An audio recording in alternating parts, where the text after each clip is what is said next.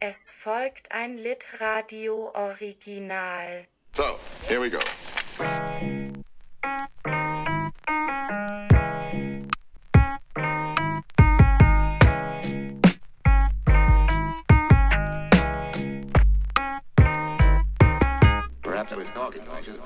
Ich stehe mit Olivia Kuderewski auf dem Balkon von der Frankfurter Buchmesse und habe ich mit ihr getroffen, um über ihren Roman Haha Heartbreak zu sprechen. Schön, dass du Zeit gefunden hast, Olivia. Schön, dass ihr mich interviewt. Wie ist es denn für dich jetzt auf der Buchmesse zu sein? Du hast ja erst vor ungefähr eineinhalb Jahren dann die Büromann ausgebracht. Da gab es ja dann gerade keine so Veranstaltung Corona geschuldet. Ja, das war ein bisschen traurig damals, weil irgendwie alles, alles ausgefallen ist, was geplant war. Und jetzt ist es voll schön, hier mal also so unter die Leute zu kommen und das Buch irgendwie allen unter die Nase zu halten. Das macht Spaß. ja, und du kannst es auch sehr gerne uns unter die Nase halten. Ne? Ähm, magst du uns vielleicht einfach mal den HörerInnen erzählen, worum geht es denn in deinem Roman?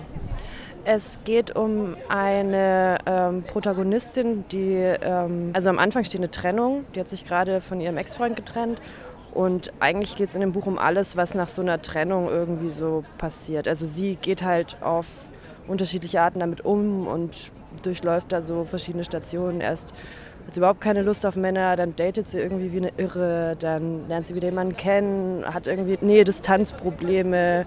Es geht super viel um Sex und um ja, Herzschmerz und Liebe und äh, solche Sachen.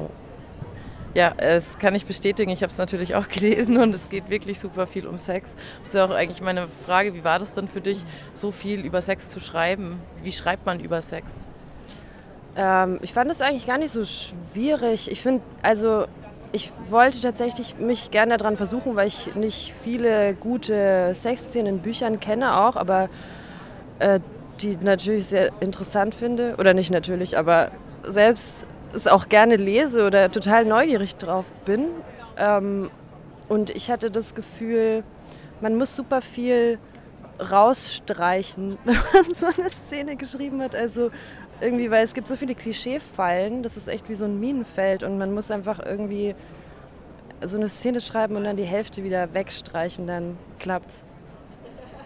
Also ich finde, dir ist es super gut gelungen, irgendwie auf eine Art über Sex zu schreiben, die nicht irgendwie cringe ist, die nicht äh, zu viel ist, die einfach direkt ist und unverblümt. Und wie war das, das zum ersten Mal dann aus der Hand zu geben, um jemanden mal zum Lesen zu geben?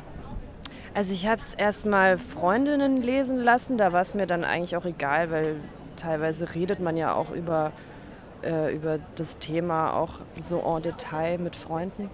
Also als ich dann an die Agentur und an den Verlag gegeben habe und dann klar war, das kommt raus, da hatte ich schon erstmal so ein bisschen, dachte ich mir schon so, oh, vielleicht ist es irgendwie, ist es irgendwie zu intim, weil es halt auch irgendwie so ähm, als Frau, wenn man sowas schreibt, ich hatte gestern so eine Veranstaltung mit Johanna Reisinger und wir haben uns super viel darüber unterhalten, dass ähm, man halt sehr schnell identifiziert wird mit seinen Hauptfiguren und vor allem, wenn es dann auch eine weibliche Protagonistin ist. Ne?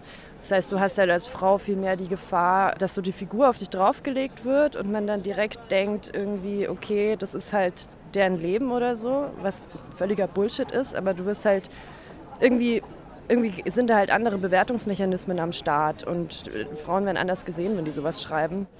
Und da, ja, da macht man sich, glaube ich, mehr Gedanken als ein weißer hetero-cis-Mann so, weil halt diese so Beschämungen irgendwie immer noch im Gange sind. Ich habe auf Instagram zum Beispiel auch eine so eine Rezension bekommen, das war halt, das war halt einfach Slut-Shaming auf die Protagonistin. Ne? Und das ist halt, ja klar, solche Sachen passieren halt und immer noch und äh, musst dich halt irgendwie schützen oder dir Gedanken machen als Frau oder irgendwie damit umgehen. Ne? Also so das Thema ist halt einfach da. Du greifst mir immer schon so halb meine Fragen vorweg, weil eine von meinen Fragen war jetzt auch, ähm, ob jetzt in Interviewsituationen oder du öfters das Gefühl hast, dass das lyrische Ich mit dir als Person irgendwie vermischt wird. Also tatsächlich bisher nicht so wirklich. Die einzige, die mich bisher gefragt hat, also ob, wie viel davon stimmt, war meine Mutter. und, also, und klar, irgendwelche Freundinnen und so ähm, oder Freunde, die mich halt kennen, die ähm, fragen mich dann schon, aber es ist halt... Ähm, ansonsten gar nicht so ein Thema gewesen. Ich frage mich halt, ob sich die Leute das denken im Hinterkopf, aber sich nicht trauen zu fragen oder ob dann doch alle so drauf sind, dass sie sich denken, hier ist ein Roman, es geht da um andere Sachen. Also ich finde es halt schön, wenn, wenn man es einfach als Roman behandelt. So, ne? Also wenn es dann auch um die Sprache geht, wenn es darum geht, wie ist das gemacht und was wird da erzählt. Also und, und wenn es um die Themen geht und jetzt nicht so sehr um die Person, die es geschrieben hat, das ist dann eigentlich auch egal. Ja. Du hast den Roman auch in ziemlich kurzer Zeit geschrieben mhm. oder auch extrem früh damit angefangen, während das andere noch nicht draußen war, ich weiß es nicht. Das war, äh, warte mal, ich muss mal also im, im, Februar 2021 ist ja Lux rausgekommen ja. und jetzt im September 22, ja. eineinhalb Jahre ungefähr. Ich glaube, ich hatte schon, also weil dieser Prozess von Abgeben und dann äh, Buch kommt raus, da ist ja auch noch mal, sind auch noch mal ein paar Monate dazwischen. Ich hatte, glaube ich, genau in dieser Zeit zwischen Abgabe und Erscheinen von Lux habe ich, hab ich angefangen, das so zu sammeln, so Material zu sammeln. Aber das sind teilweise auch, teilweise waren das auch Notizen von vor Jahren. Also das ist ganz schön zusammengeklaubt, so dieses Buch. Und es ging irgendwie so schnell, weil ich erstmal dachte, glaube ich, dass ich so fragment, sehr fragmentarisch lasse. Und dann habe ich, ähm, hab ich zugesagt, das zu machen also auch eben für den Herbst jetzt schon. Und dann hat sich das aber also alles noch so verdichtet und ich hatte den mega Stress damit, irgendwie das so, so hinzukriegen, so bis zu dieser Deadline. War so kurz vor knapp, aber ähm, hat irgendwie dann doch geklappt diese Frauenfigur, die ist so direkt, die ist so erfrischend, die ist irgendwie so anders, so unverblümt. Der Roman steckt voller Sehnsucht, Neugier und Betäubung, finde ich. Und natürlich auch eine Prise Humor, wie man auch jetzt schon im Gespräch mit. Also mich hat der, mich hat der wirklich super mitgenommen und ich finde es auch extrem wichtig, auch von solchen Frauenfiguren zu lesen. Ne? Mhm. Ähm, wie ist denn diese Protagonistin entstanden? Ne? Was war dir wichtig? Ähm, mir war total wichtig, dass die keine Heilige ist so eine unfehlbare Figur oder so. Ne? Also ich wollte, dass die echt so auch Sachen falsch macht und ähm, sich in Widersprüche verwickelt. Vor allem, wenn es halt, es geht ja super viel um Emotionalität auch, ne? Also ähm, und die ist halt, keine Ahnung, am Anfang des Buches ist sie halt super traurig und also kaum zu trösten so. Und weiß ich, ein halbes Jahr später hat sie super viel Spaß zu daten und irgendwie springt rum und äh, tobt sich aus. So. Also so diese ganzen Widersprüchlichkeiten, die man so in diesem emotionalen Prozess nach einer Trennung irgendwie hat, das war mir wichtig. Und ja, dass die sich nicht zu ernst nimmt, das mag ich. Ich mag solche Figuren einfach, die halt nicht, also fehlbare Figuren, die sich nicht zu ernst nehmen. So. Und dann halt auch klar, dass sie sich halt durch die Welt bewegt als Frau und sich halt irgendwie in, in, so eine Richtung hin entwickelt, dass sie immer mehr bei sich ankommt. So. Also schon, es hat schon so eine emanzipatorische Note ja auch. ja, genau. Ja. Ja, das hat das auf jeden Fall, das kann ich unterschreiben. Also ich habe es äh, tatsächlich vorgelesen bekommen, das Buch. Ah, schön. Viel cool. davon, ja. Und das war, hat uns auch interessante Gespräche gebracht. Und ich habe ganz oft einfach nur gesagt, ich fühle es. So, mhm, ich habe cool. hab da sehr viel irgendwie entdecken können was ja auch so sich immer mehr selbst findet, hast du gerade auch gemeint, und auch vielleicht ein Stück weit den Panzer ablegt oder auch mhm. wieder anzieht oder damit halt selbstbestimmt umgehen kann. Genau. Es kommt ja ziemlich viel äh, auch der Panzer vor. Magst du das vielleicht noch kurz mhm. erläutern? Ähm, dieser Panzer, also da war dieses Bild war irgendwann da. Also ich habe ja diese eine Szene drin, wo sie irgendwie bei einem Mann versucht zu übernachten, mit dem sie ein Date hatte und dann wacht sie irgendwie auf und äh, merkt, sie kann hier absolut nicht schlafen, weil es eine fremde Person und fremdes Zimmer und sowas macht sie ja eigentlich. Und ähm, da war dieses Bild da, so die legt sich mit diesem Panzer, den sie vom Date noch hat, also so eine Schale, die man sich so zulegt, weil man sich halt noch nicht so öffnen will irgendwelchen fremden Menschen oder nicht verletzbar sein will und legt sich damit ins Bett und kann aber natürlich nicht schlafen, weil dieses Teil so hart ist und so kalt und so. Ne? Also das war so das war das erste Bild, das davon da war. Und ich hatte das so geschrieben und mir war nicht so richtig klar erstmal, was es bedeutet. Und habe dann halt immer wieder weiter so dran rumgedoktert an dieser Idee. Und ich habe auch jetzt das Gefühl, ich check selber nicht komplett, was das sein soll, aber es ist so eine Art, also schon ein Schutzschild, klar, im Kontakt mit Fremden, vor allem mit Männern, bei diesen Dating-Sachen, aber auch irgendwie so eine Art Verführungsstrategie, also dass man dann bekommt, was man möchte, indem man sich halt auf eine bestimmte Art gibt oder anzieht oder irgendwie präsentiert. Und dass man diese Sache halt, also wie du sagst, dass man das halt immer selbstbestimmter einsetzt, dass man sich bewusst ist, meine Selbstdarstellung, mein Körper, meine Kleidung und so, das ist ein Werkzeug irgendwie. Was war denn so für dich der Impuls, dieses Buch zu schreiben? Ein Freund von mir hatte, also ich glaube, das war schon vor fünf oder sechs Jahren, da habe ich mich getrennt gehabt, nach einer relativ langen Beziehung. Und ich habe ihm das erzählt und er war so, ja, schade und traurig und so. Aber ähm, das, er findet es total interessant, ähm, wie eine Liebe aufhört. Und er meinte so zu mir, ist es nicht schon irgendwie ein Thema genug für einen Roman oder für ein Buch, weil ich halt irgendwie auch nach einer Idee, immer wieder nach Ideen gesucht habe und so mit dem darüber geredet habe. Und der, so, ist es nicht schon genug? Weil eigentlich ist es völlig verrückt. Man, man möchte diese Person haben, man hat diese Person über Jahre und plötzlich ist es halt nicht mehr da. Und was da halt alles passiert, diese ganze Achterbahnfahrt und überhaupt dieser Prozess, wie sich zwei Menschen, die sich so nahe sind, so entfernen können voneinander. Und ich dachte damals, als er das gesagt hat, ja okay, ich will da auch mal ein Buch drüber schreiben. Also das war tatsächlich dieser Satz, ist mir immer wieder so im Kopf äh, gesteckt. Und dann hatte ich so Notizen, habe ich gesammelt, dann habe ich irgendwie so einen Blick für das Thema bekommen, habe immer wieder auch mit vielen Leuten gesprochen. Und dann kam das so, hat sich so zusammengebraut.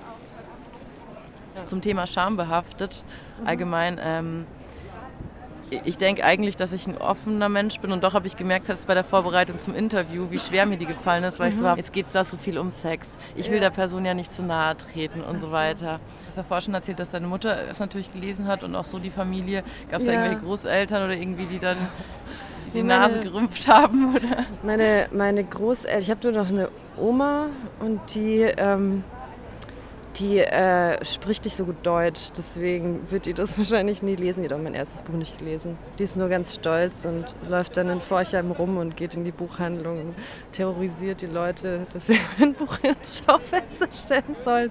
Aber ich glaube, die wäre auch die letzte Person, die darüber irgendwie die Nase rümpfen würde, weil es eigentlich eh eine coole Frau ist. Bei meinen Eltern hatte ich so ein bisschen Schiss, vor allem bei meinem Vater, weil ich schon dachte, pff, naja, sowas, also solche Geschichten, die bespricht man ja auch nicht so gern mit seinen Eltern. Und jetzt ist da dieser Roman und klar, das bin nicht ich, aber trotzdem entspringt es ja meinem Hirn und dann dachte ich schon so, oh no, vielleicht ähm, enterben sie mich dann oder so. aber es ist nicht passiert und die sind stolz. Und ähm, gut, mein Vater hat äh, kurz zu mir gesagt, er hat, äh, er hat, er hat kurz äh, Angst gehabt, dass ich mir damit meine Karriere ruiniere. Aber er meinte das so, dass ich äh, vielleicht dann irgendwie in so eine Sexecke gestellt werde und nur noch solche Bücher irgendwie ähm, von mir gekauft werden oder was weiß ich. Dann bin ich halt die mit dem Sexbuch so. Aber ich habe nicht das Gefühl, dass das passiert. Und selbst wenn, dann wäre es auch nicht so schlimm. also, das ruiniert, glaube ich, die Karriere nicht unbedingt. Ich glaube ganz im Gegenteil. Ich glaube, dass es ein super wichtiger Schritt ist, mhm. äh, so ein feministisches Buch zu schreiben und ein ja. Statement auch irgendwie damit zu setzen. Ähm, du hast ja aus der Ich-Perspektive geschrieben. War das noch eine Überlegung, dass du überlegt hast, in der dritten Person vielleicht zu schreiben, um noch mehr Abstand zur Protagonistin zu gewinnen? Äh, nee, das, das ähm, habe ich total schnell verworfen, diese Idee. Ich habe ich hab auch beim ersten Roman eigentlich den im Ich angelegt erstmal. Also Lux hatte ich auch erstmal so angefangen, weil mir das total leicht fällt, aus der Perspektive so zu schreiben. Und das hatte ich dann, da hatte ich es dann gewechselt und so. Es hat auch total Sinn gemacht, aber ähm, da, ich hatte auch total Lust, so ein, so ein äh, Buch in Ich-Perspektive zu schreiben. Also ich habe ich hab da eh so eine Nähe, Nähe zu der Art zu schreiben, also so dieses, ähm, dieses dahingelaberte, so ein bisschen Tagebuchmäßige oder so, dass es sich so anhört, als würde man das irgendwem erzählen, also Freunden, irgendwie so. Das, dieser, so eine Art oraler, so ein, so ein Gelaber einfach. Das, ja, also von, von so einer sehr nahen Position aus, ne? sehr nah an den Figuren, so sehr viel Gefühl. Und weil ja jetzt nicht alle, die das gerade anhören, das Buch gelesen haben oder das Buch vor sich haben, hättest du vielleicht Lust, eine Passage daraus vorzulesen? Ja, kann ich gerne machen, total. Ähm, warte, ich habe mein eigenes auch dabei und da habe ich dann so ein bisschen auch Markierung. Ich muss nur kurz überlegen, was. Ich lese einfach dieses konzentriert Kapitel vor. Das ist äh, relativ weit hinten im Buch. Und da ist die Protagonistin zur Abwechslung mal ziemlich mit sich im Reinen. Datet jetzt gerade nicht mehr, aber ist so an einem Mann kleben geblieben, so ein bisschen. Oder der an ihr. Oder die aneinander. Der mit den Armen. Genau, der Mann mit den Armen. Und ähm, in dem Moment ist wirklich das Letzte, was sie will, eine Beziehung. genau, also ähm, konzentriert heißt das Kapitel. Gerade ist es mir ein Rätsel, dass Leute sich zu Beziehungen zusammenfinden. Man wird so dumm, wenn man verliebt ist, und es ist ein Fetisch, jemanden besitzen zu wollen. Ich will mich nicht mehr verlieben, das ist schon oft genug passiert. Ich gehe vorher aus dem Zimmer. Bisher hatte ich in all meinen Beziehungen starke Fluchtreflexe, oft schon in den ersten Monaten. Wenn man zusammen wohnt, ist es besonders schlimm. Ich sitze in den stillen vier Wänden, der andere macht nebenan irgendwas in der Küche und ist nur als Haushaltsgeräusch wahrnehmbar und urplötzlich erschlägt mich die Ödnis dieser Situation. Ich denke, genau das wird sich noch unendlich oft wiederholen. Manche fühlen sich dadurch sicher, andere denken sich nichts dabei. Ich kriege Panik. Du brauchst einen, der viel auf Geschäftsreise ist, hat meine Mutter mal gesagt. Du hast ein Nähe-Distanz-Problem, sagt meine Freundin. Aber dieser andere Mensch ist ständig um einen herum und trotzdem kann man nicht in ihn hineinschauen.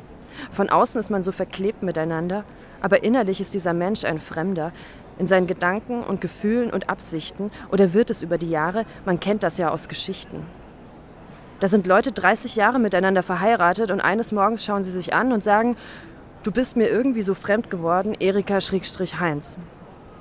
30 Jahre Sicherheit und dann wacht man neben einem Wildfremden auf, weil Heinz-Erika weiß irgendwann so viele Dinge nicht mehr über Erika-Heinz, wenn zum Beispiel ein neuer Gedanke oder eine neue Frisur auftaucht, weil sie steifnackig aneinander vorbeigucken und nicht mehr die Nächte durchreden wie am Anfang. Sie sind sprechfaul und blind geworden, die Wiederholung hat sie verkrustet, sie haben sich nebeneinander eingepresst, abgestempelt, einsortiert und eingefroren, bis sie sich nur noch als Lebenspartner Hüllen kennen und womöglich gehen ihnen dabei auch die eigenen Persönlichkeiten verloren. Sie werden zu seelenlosen Eheavataren, zu auseinandergebrochenen, unrollbaren Kugelhälften, zu voneinander entfremdeten Pärchenschatten in der traurigen, trostlosen Alltagsabwärtsspirale. Du musst dein Leben allein leben und sterben auch. Merk dir das. Und ich schaffe es ja nicht mal, mich selbst zu durchschauen, aber war schon oft genug beleidigt, wenn mein Partner sich nicht als Gedankenleser herausgestellt hat. Ich werde in Zukunft nicht mehr erwarten, dass irgendwer riecht, was ich will. Man sollte andere von vornherein als einfühlungsinkompetent betrachten. Gerade habe ich einmal die Woche Körperkontakt, andere sexuelle Begegnungen haben sich ausgeschlichen. Das hat sich einfach nicht gelohnt, diese besoffene Dating-Lotterie im Vergleich zu regelmäßigen Treffen mit Qualität. Es geht jetzt schon eine Weile. Wir sind befreundet und romantische Anwandlungen hat keiner von uns. Manchmal schicke ich Dankesgebete in Richtung Zimmerdecke dafür, dass er so nüchtern ist. Vielleicht hat er auch generell keine Gefühle, dieser trockene Mensch. Zumindest sehe ich ihm keine an. Das ist gut. Er gibt mir keine Spitznamen, er guckt mich nicht verliebt und hirnlos an. Überhaupt kann ich seine Gesichtsausdrücke schwer deuten. Er schenkt mir nichts, er schickt mir keine Zuneigungs-Emojis, er hält mir nicht die Tür auf, es gibt nichts zu bereden, wir planen nichts miteinander und befassen uns auch nicht mit unserem Traumata. Ich finde ihn attraktiv genug, um mit ihm zu schlafen, aber mehr auch nicht. Und ansonsten interessiere ich mich kaum für das, was er außerhalb unserer Inselabende macht. Man kann gut mit ihm spielen, meistens geht es von 20 bis 1 oder 2 Uhr nachts, dann gehe ich nach Hause. Ich habe nur einmal versucht, dort zu schlafen, weil mich die Müdigkeit gepackt hat, aber sobald das Licht aus war und ich ihn neben mir atmen hörte, war ich wieder hellwach. Eine halbe Stunde habe ich mich gequält und bin dann doch abgehauen, habe ihn vorher angestupst und gesagt, dass ich gehen muss. Er hat genickt, verschlafen gelächelt und nicht gefragt, wieso. Dann hat er mit geschlossenen Augen meine Hand geküsst zum Abschied und seinen Kopf wieder behutsam abgelegt, aber ich glaube, diese Zärtlichkeit war nur der Müdigkeit geschuldet, sonst kommen solche Gesten zwischen uns nicht vor. Und natürlich gucken wir uns beim Vögeln mal in die Augen oder bleiben hinterher liegen. Manchmal lesen wir uns auch was vor, nackt im Bett und er hat auch schon mal was für mich aufgewärmt oder gekocht, aber das ergibt sich so. Das sind Zufallsprodukte dieser Bettgeschichte. Jedenfalls betrachte ich das als höfliches Miteinander, das alles ein bisschen abrundet, nicht als Programm. Und in einer Beziehung lande ich hier sicher nicht. Ich habe auch keinen Bock, einen Begriff dafür zu finden. Ich will mit solchen Konzepten nichts zu tun haben. Ich will einfach nur, dass es genau so weitergeht. Ich will keinen Mann fürs Leben. Meine Freundin und ich führen jedes Jahr ein Ritual durch, damit wir nicht doch auf die bescheuerte Idee kommen, uns so einen Mann zu suchen. Wir schauen im Frühling immer eine Folge der Bachelor, meistens die fünfte oder sechste, weil da noch viele Frauen im Spiel sind, aber allen von der Show schon ihre Rollen zugewiesen wurden. Also Schlampe, Ulknudel, Kumpelin, hässliches Entlein, Prinzessin, Emanze, Jungfrau, Favoritin, Konkurrentin der Favoritin, Füllmaterial und so weiter.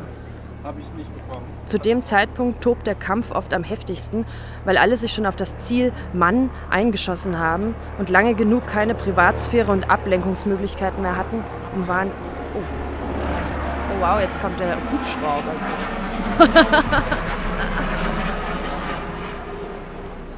okay, warte, wo setze ich dann wieder an? Ein Satz vorher nochmal an. Vielleicht, wir schauen immer im Frühling, ne? Ja. Ja. Wir schauen im Frühling immer eine Folge der Bachelor. Meistens die fünfte oder sechste, weil da noch viele Frauen im Spiel sind, aber allen von der Show schon ihre Rollen zugewiesen wurden. Also Schlampe, Ulknudel, Kumpelin, hässliches Entlein, Prinzessin, Emanze, Jungfrau, Favoritin, Konkurrentin der Favoritin, Füllmaterial und so weiter. Zu dem Zeitpunkt tobt der Kampf oft am heftigsten, weil alle sich schon auf das Ziel Mann eingeschossen haben und lange genug keine Privatsphäre und Ablenkungsmöglichkeiten mehr hatten, um wahnsinnig zu werden. Wir schauen das nicht zur Unterhaltung. Es soll kein entspannter Trash-TV-Abend sein, sondern uns gegen den Wahnsinn des Datingmarkts immunisieren. Für den Anlass mischen wir billigen Wodka, der uns beiden nicht schmeckt, mit dem Werbegetränk der Show, einem klebrigen, milchigen Gesöff. Das ist eine grauenhafte Kombination. Und jedes Mal, wenn die Frauen sich die Mission der Show so sehr zu Herzen nehmen, dass es weh tut, trinken wir. Die Mission der Frauen ist, den Mann, der vom Fernsehen ausgewählt wurde, als die Liebe des Lebens zu akzeptieren. Sie ziehen in die Schlacht um ihr Lebensglück mit einem Typen, den sie auf der Straße wahrscheinlich übersehen hätten. Je länger die Sendung läuft, desto trauriger glotzen wir beide in die Röhre. Eine der Frauen wurde vom Bachelor in einem Infinity Pool geküsst. Im Interview sagt sie, dass sie sowas eigentlich nicht macht beim ersten Date küssen, wir trinken. Sie sagt auch, dass es sich diesmal so richtig angefühlt habe, deshalb habe sie es geschehen lassen, wir trinken. Als sie den anderen Frauen von dem Kuss erzählt, werden die Ungeküssten in Nahaufnahme gezeigt, alle mit demselben Ausdruck. Ein als Lächeln getarnter Gesichtskrampf Hass, Enttäuschung und Panik in den Augen. Wir trinken drei Shots hintereinander, es schüttelt mich. Warum geben die dem Bachelor immer so eingelaufene Klamotten, sagt meine Freundin. Ihre Aussprache ist schon ziemlich verwaschen. Die Frauen sollen viel weinen, beleidigt sein und sich herrichten. Dazwischen gibt es Dates mit dem Mann als Belohnung. Je mehr geweint wird, desto voller werden wir. Auf dem Bildschirm fließen die Tränen um den Mann und in uns fließt der billige Schnaps. Und dann in der Nacht der Rosen, als es ans Frauen rausschmeißen geht und alle Kombatantinnen auf einer Cocktailparty zusammenkommen und gemeinsam das milchige Gesöff trinken sollen, kriege ich Schluck auf. Ich kann nicht mehr, lalle ich. Die Sendung bringt uns um. Dabei sind noch 20 Minuten übrig. Nicht aufgeben jetzt, ruft meine Freundin. Sie rüttelt an meiner Schulter. Dann, als die bereits geküsste Frau nicht gleich als erste, sondern als fünfte eine Rose bekommt, die sie ins nächste Level befördert, sind die Frauen kollektiv empört und wir müssen mehrmals trinken. Mir ist übel. Ich vertrage diese Mischung von Jahr zu Jahr schlechter, aber das Schlimme ist, dass uns auch von Jahr zu Jahr mehr Situationen auffallen, bei denen wir trinken müssen. Jedenfalls hat die fünftbeste Frau nach der Aufregung Tränen in den Augen und sagt im Interview, dass es sie fast gekillt hätte, so lange zu warten. Aber das alles würde sich lohnen für so einen Mann. Und leider rennt meine Freundin jetzt aufs Klo. Ich trinke meinen Shot allein und bin froh, dass es vorbei ist. Frage mich, warum wir uns das antun, aber im Endeffekt ist das eine Hinrichtung der großen Liebe. Man ist danach so abgeschreckt von der Jagd nach dem Mann fürs Leben, dass man alle Apps löschen und sich kastriert in einen Wald zurückziehen möchte. Klar, vielen Dank dir. Ähm, ja, voll gerne. Ich habe auch immer, immer diese Sätze, die dann wieder so kurz zwischendrin kommen, wie zum Beispiel, ich will in Ruhe gelassen werden. Oder ich, mir haben, mich haben die so gepackt dann. Ja, oh, das freut mich voll. Oder der, den habe ich gestern vorgelesen, ich bin so selten auf meiner Seite. Mhm. Ja, ich kriege halt auch voll oft das Feedback, dass ich, also von super vielen Frauen, dass sie sich so krass damit identifizieren. Und dann freut es mich immer total. Also es ist wirklich, das sagt mir eigentlich fast jede, die das gelesen hat. Bei Männern nicht so. Die lesen es eher so als Geschichte und die sind dann irgendwie äh, ganz froh, eben so einen Ins Insight zu kriegen, irgendwie in so, eine Gefühls, so einen Gefühlshaushalt. Aber bei Frauen, ich, jede sagt mir das gleiche und ich finde es jedes Mal cool und freue mich mega, weil ich mir denke, das trifft was. Andererseits bei diesen ganzen Gewaltsachen, die da so vorkommen, ne? ich meine, da geht es super oft auch bei Sex vor allem um Grenzüberschreitung und psychische Gewalt und körperliche Gewalt und so. Äh, und das finde ich dann immer so super krass, wenn ich mir vorstelle, Leute können sich so gut damit identifizieren. Das heißt, es haben halt auch super viele einfach ständig noch diese übergriffigen Erfahrungen. Also so viele haben, also mir ist es ja auch klar, ne? Also es ist uns, glaube ich, allen klar, dass alles noch so im Argen liegt, aber, aber das, da denke ich mir jedes Mal so, ich bin immer so geflasht, dass, dass es so, dass es anscheinend echt so vielen ständig so geht halt. Also ein bisschen traurig. Also, ne? Auf jeden Fall, aber deswegen finde ich es auch irgendwie so wichtig, dass es jetzt auch niedergeschrieben ist, weil wenn es irgendwo, also mhm. wenn sowas steht und man Abstand dazu hat und es zum Thema gemacht wird, dann kriegt ja, es ja auch nochmal eine andere Relevanz. Voll, ja. Ja, das ist voll wichtig. Inwieweit identifizierst du dich denn mit der Protagonistin? Wie viel Überschneidung gibt es zum lyrischen Ich? Ähm, ja, also so diese Gefühle, die man da so hat äh, bei der Trennung, dieses, diese totale Verzweiflung oder dieses Überdrehtsein beim Verliebtsein oder irgendwie dieser Cringe beim Daten oder so. Klar, das sind, ich meine, das ist ja, ich schreibe ja auch mit meinem Gefühlsmaterial quasi, ne, ist klar. Also ich versetze mich da rein in diese Situation und dann ähm, gucke ich ja auch, was bei mir so passiert. Also ist schon klar, ich, ich will auch gerne ein Buch schreiben, wo man sich halt, wo man halt mitfühlt. Ne? Also das muss ich dann schon auch auf meine eigenen Emotions zurückgreifen irgendwie. ja. genau. Gibt es noch irgendwas, was du äh, noch sagen möchtest, was du noch loswerden möchtest, was dir noch wichtig ist? Nö, eigentlich nicht. Ich finde es voll schön, mit dir zu reden und, und ähm, freue mich, dass ihr, dass ihr euch dafür interessiert. So. ja. Aber so zum Buch. Nö. Eigentlich äh, alles gesagt. Okay, dann sage ich noch was dazu. Von mir gibt es nämlich eine absolute Kaufempfehlung. Holt euch alle Haha Heartbreak, weil ich es super wichtig finde, von solchen Frauenfiguren zu lesen. Ich mag den Sound unglaublich vom Buch und ich finde es auch thematisch super wichtig. Und auch wenn es jetzt ich mich ein bisschen komisch fühle, das Buch so in den höchsten Tönen zu loben, während die Autorin neben mir steht, äh, tue ich es trotzdem. Ist okay, oder? ja. Kann man schon mal machen. Ja, ja, das ist balsam für meine Autorinnenseele. Okay, dann lassen wir uns noch weiter über die Buchmesse treiben und bis bald.